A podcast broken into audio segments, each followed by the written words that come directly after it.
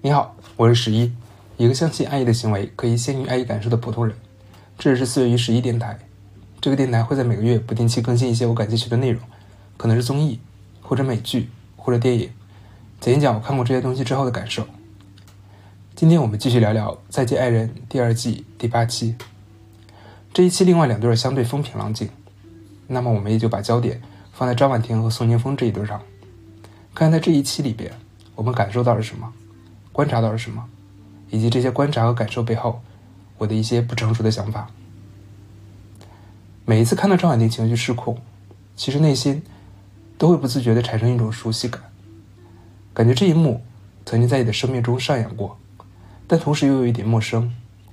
后来我发现，这种熟悉又陌生的感觉，原因其实在于这一幕确确实实的发生过，不过时间久了，自己就有一点陌生了。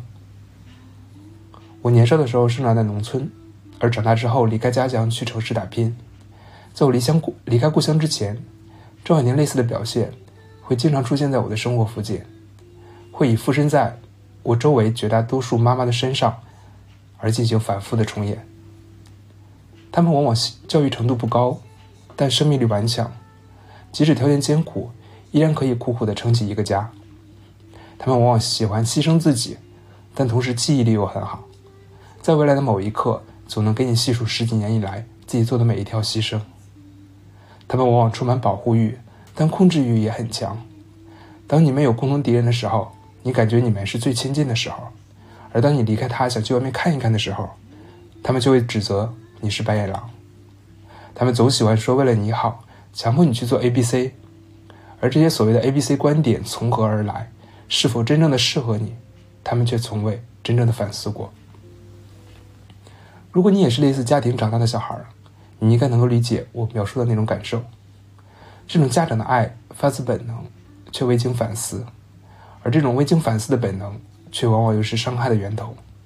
如果，如果我们向他们指出这一点，那他们一定会找到类似“我也是第一次做父母，我能害你吗？”类似这样的话，把你的嘴堵死。于是我们不想，于是我们试图逃离。我们知道，因为他们是我们的父母，所以我们没得选。但是未来我们的人生，我们可以自己选择。我们无法知晓张婉婷作为一个三十五岁的独立女性，如何会拥有这些陈旧、落后乃至封闭的观念。而当她又错把这些观念引发出来的本能行为解释为真诚的时候，就把自己改变的可能也堵死了。因为似乎那些改变对她来讲是一件不真诚、不自我。需要去伪装的事情，这其实是一件非常让人遗憾的事情。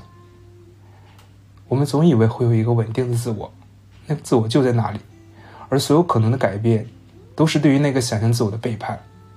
但其实我们更应该做的是去不带评判的反思，去认真考虑那个自我之前幻想出来的自我是怎样形成的，自己那些所谓的观念到底是不是真正的自我，而那些观念又是什么时候，又是谁？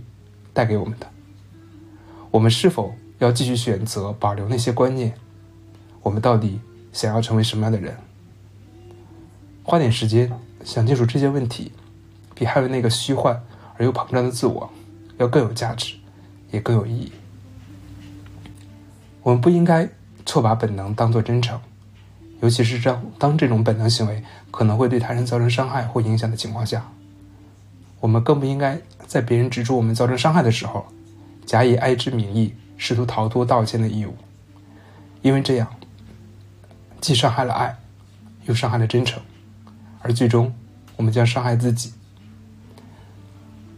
真诚不是倾泻本能，真诚的第一步是直面自己的责任。永远不要错把本能当真诚，Never。这是四月十一电台，我是十一。一个相信爱意的行为可以先于爱意感受的普通人，我们下期再见。